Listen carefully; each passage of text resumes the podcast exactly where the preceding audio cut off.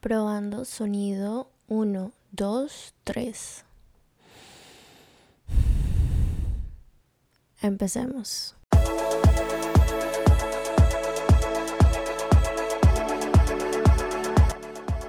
Hola, hola amigos, ¿cómo están? ¿Cómo amanecieron el día de hoy? Qué bonito tenerlos por aquí una vez más. Bienvenidos a Corazón a Corazón. Para los que no me conocen, mi nombre es Pilar Bustamante, pero me pueden decir Pili aquí en confianza.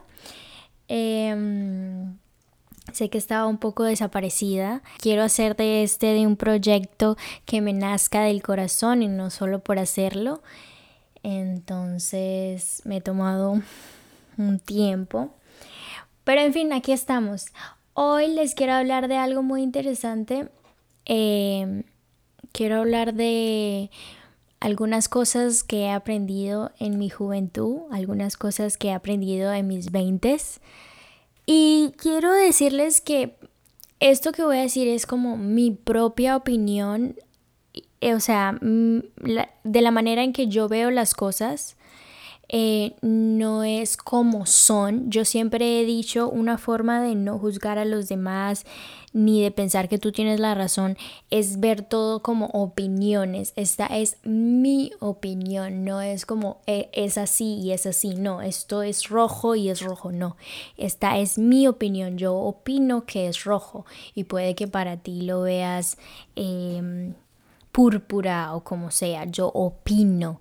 Entonces, en mi opinión, voy a darles algunas ideas de cosas que he aprendido, ya porque sea que las haya escuchado o las haya experimentado o las haya leído o haya y en todo eso llegué a ciertas conclusiones. Que puede que mañana cambie de idea, que puede que mañana ya me dejen de gustar, pasa y está totalmente bien. Y en fin, entonces... Eh, no sé por dónde comenzar, no sé si comenzar con una fuerte así, no mentira. Anoté 10, 10 de ellas y quiero eh, profundizar cada una de ellas. Entonces vamos con la primera. Desaprender para aprender.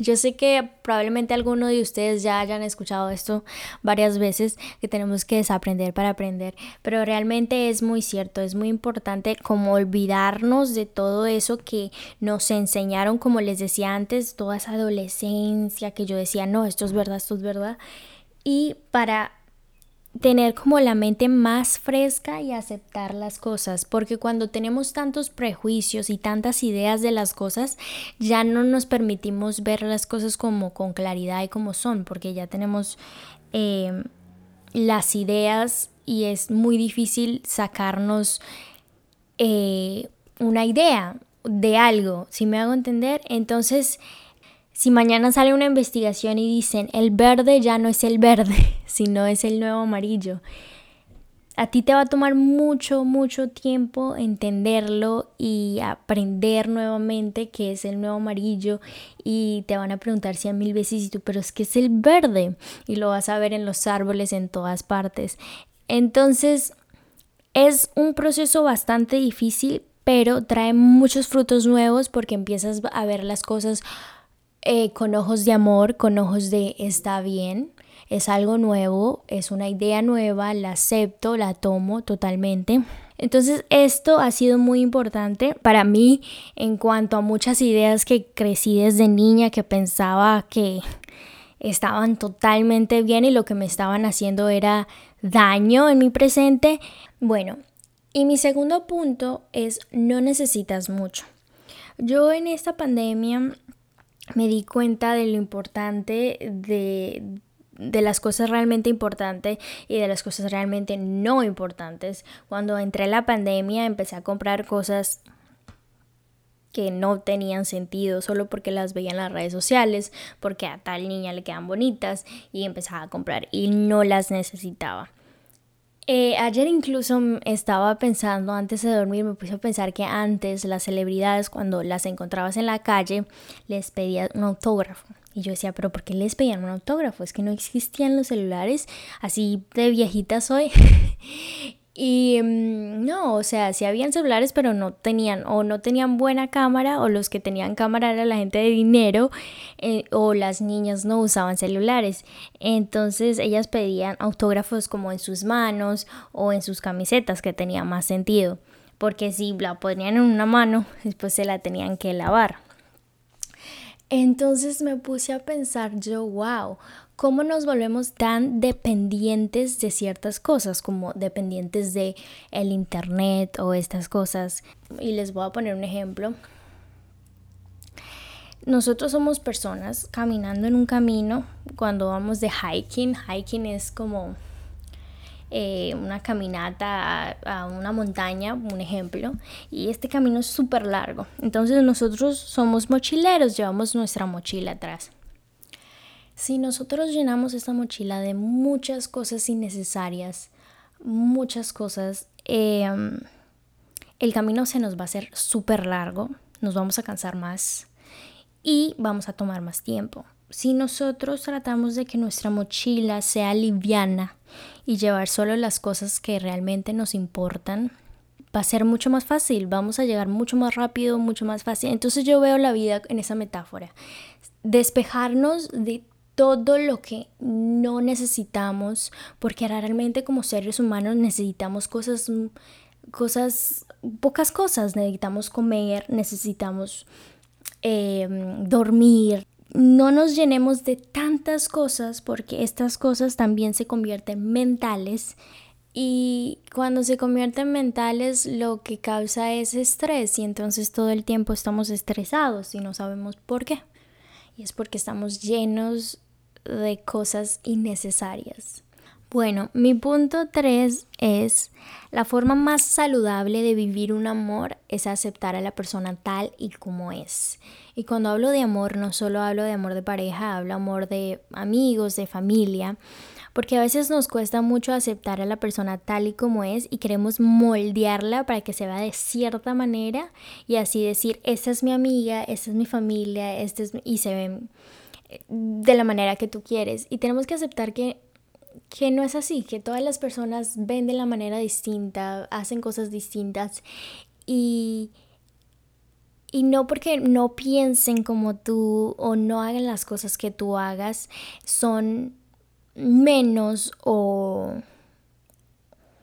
o no te representan. Ahora voy, eh, la otra vez estaba escuchando a alguien que hablaba de que él era perfeccionista y él decía que él era tan perfeccionista que él quería que su esposa y sus hijos se vieran de cierta manera, hicieran las cosas de cierta manera, porque si no iban a representarlo a él de, de la manera incorrecta y pues él había trabajado tanto en sí como para que viniera su familia y dañara su reputación en cierta manera. Entonces, eh, es, eso es muy interesante porque mm, a veces queremos hacer eso con, con las personas más cercanas, con las personas que queremos y yo siento que esa es una de las razones más grandes porque las parejas se separan, es porque tienes ciertas ideas y dices, no, es que él es perfecto, pero Ay, pero si él fuera más detallista, ahí sí todo cambiaría. Entonces, ¿sabes qué? Me estás dando un 90%, pero por este 10% yo creo que no funciona. Y luego pasa que conoces a otra persona que te da ese 10% y te quedas con esa persona que te da ese 10% por solo por la ausencia de la otra persona que no te lo dio, aunque le falte todo ese 90%. Y terminas con la persona equivocada y luego mm, pasa mucho tiempo y te das cuenta y dices, pero ¿qué pasó? Si él tenía eso que yo quería. Oigan, pero les quiero decir algo importante. Esto no se generaliza en todas las relaciones y todas las personas, porque pasa que algunas personas no son buenas para nosotros, ya sea porque tienen malos hábitos o porque no nos tratan bien o por X y motivo que no es bueno para nuestra vida. Entonces ahí no podemos llegar y decir como que no, acepto que hagas todo lo que se te la gana solo porque te amo. No, eso ya no es amor. Ahí ya tenemos que recapacitar y pensar, entonces no puedo cambiar a esa persona. Más bien yo me alejo y busco lo que sea mejor para mí. Pero entonces es importante saber que lo que yo me refiero es eh, acepto que tengas sueños distintos, acepto que no creas en lo que yo creo, acepto ciertas cosas, pero también sabiendo que tienes límites y que no vas a permitir que las personas pasen encima de ti. Bueno, la otra es hace responsable de ti. Yo siento que personalmente yo a veces eh, pasaban ciertas cosas en mi vida y yo no, pero esto es a causa de esto, esto es a causa de que esta persona una vez me dijo, e, entonces siempre vamos al pasado, pero ¿qué pasó para que yo hiciera eso y a quién culpo del pasado para sentirme mejor en mi presente? Y pues sí está bien a veces ver el pasado porque así vemos la raíz del problema, pero yo siento que es muy importante dejarnos de hacer las víctimas y empezar a responsabilizarnos por todas las acciones que hacemos o, cosas, que, o cosas que decimos. Entonces, el, yo siento que es importante decir que somos responsables. Acepto, a mí esto me costó mucho decirlo que no, es mi culpa y está bien.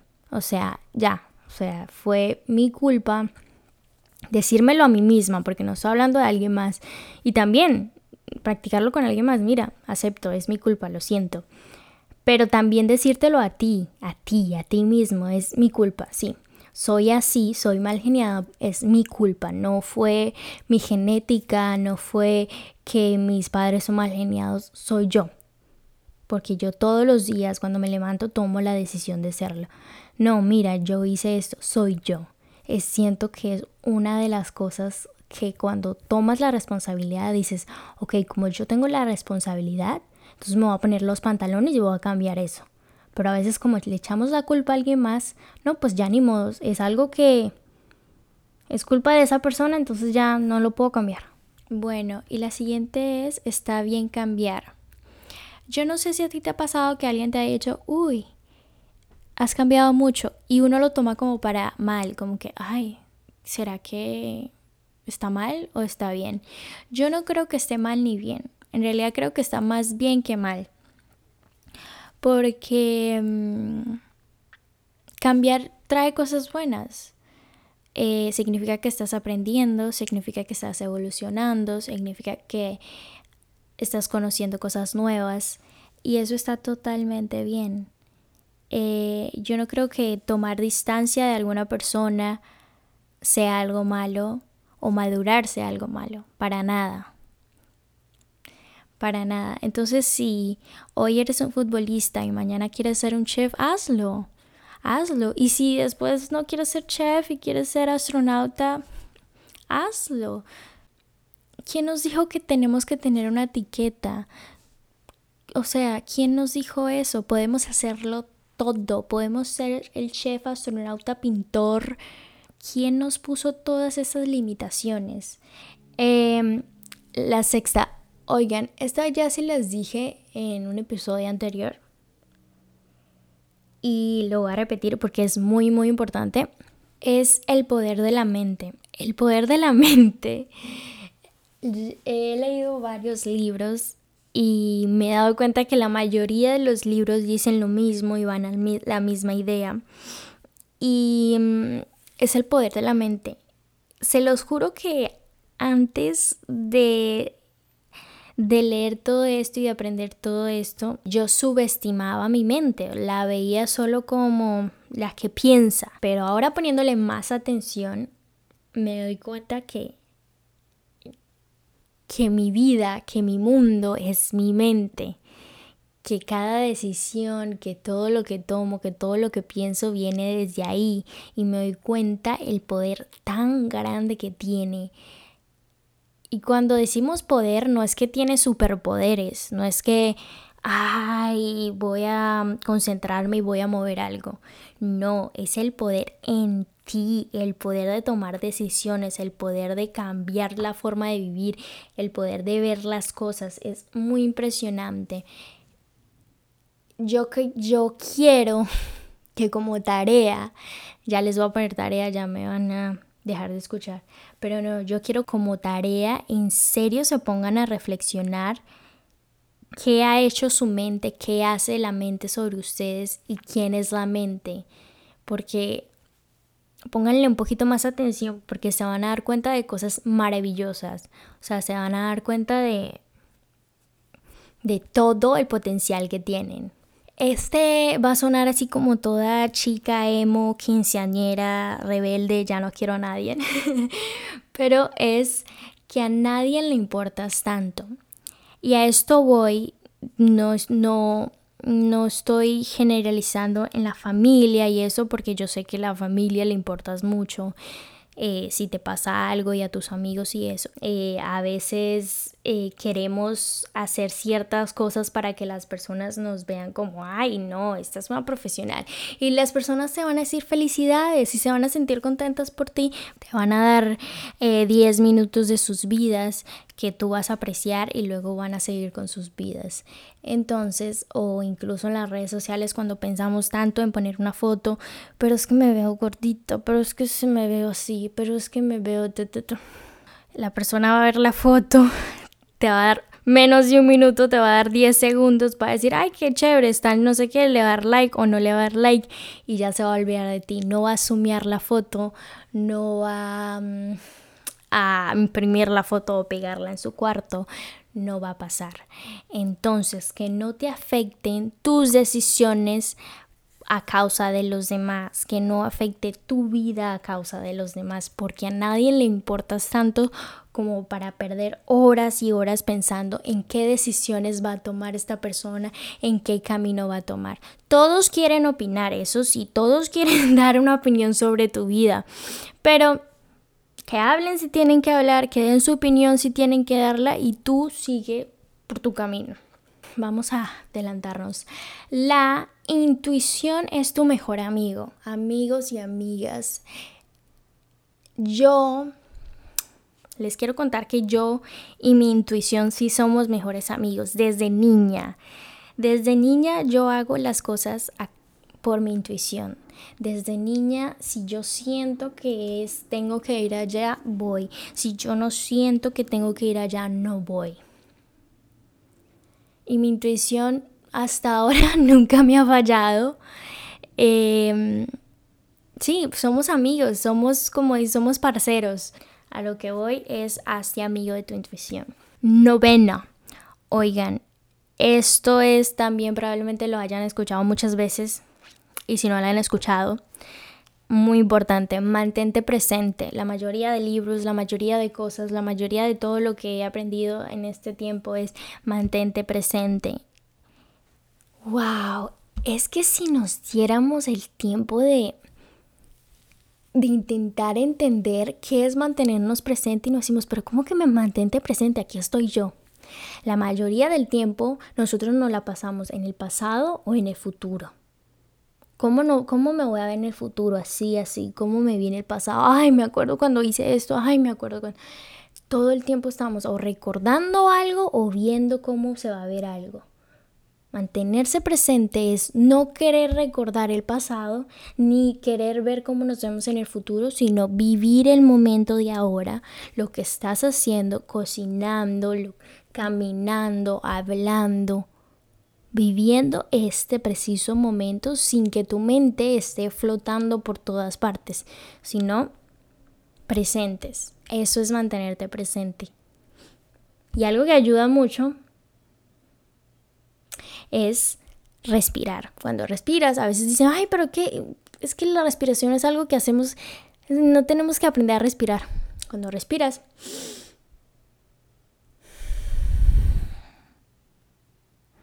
Estás totalmente presente. Y bueno, y ya lo último para terminar y para que se vayan a hacer lo que están haciendo y sin escuchar mi voz, em, es nadie tiene la razón. Em, en ciertas cosas, va, que hay unas cosas que son como son y ya. pero al fin y al cabo entre discusiones, ideas políticas, partidos, eh, nadie tiene la razón porque tú lo ves verde, el otro lo ve azul y puede que sea amarillo. Entonces, no sé por qué me gusta poner muchos ejemplos de los colores. Y sí, eh, es tu opinión, Recuerda, cada vez que estés así discutiendo con tu mamá, yo siento que esto le pasa mucho a los jóvenes adolescentes que se están dando cuenta de muchas cosas, entonces quieren eh, compartirlas con sus padres, pero sus padres ya están como que, ay, eso no, como que muy cerrados a las ideas, entonces uno se enoja y uno quiere como, ay, mamá, pero entiende, y entonces... Eh,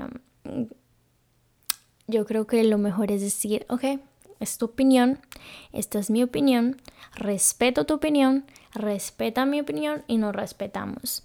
Y así como que esa furia se te pasa. Y bueno, ya, estos son mis 10 em, aprendizajes que les quiero compartir que espero que quieran aprender más y les envío un abrazo virtual que la pasen excelente esta semana y espero que hayan aprendido mucho.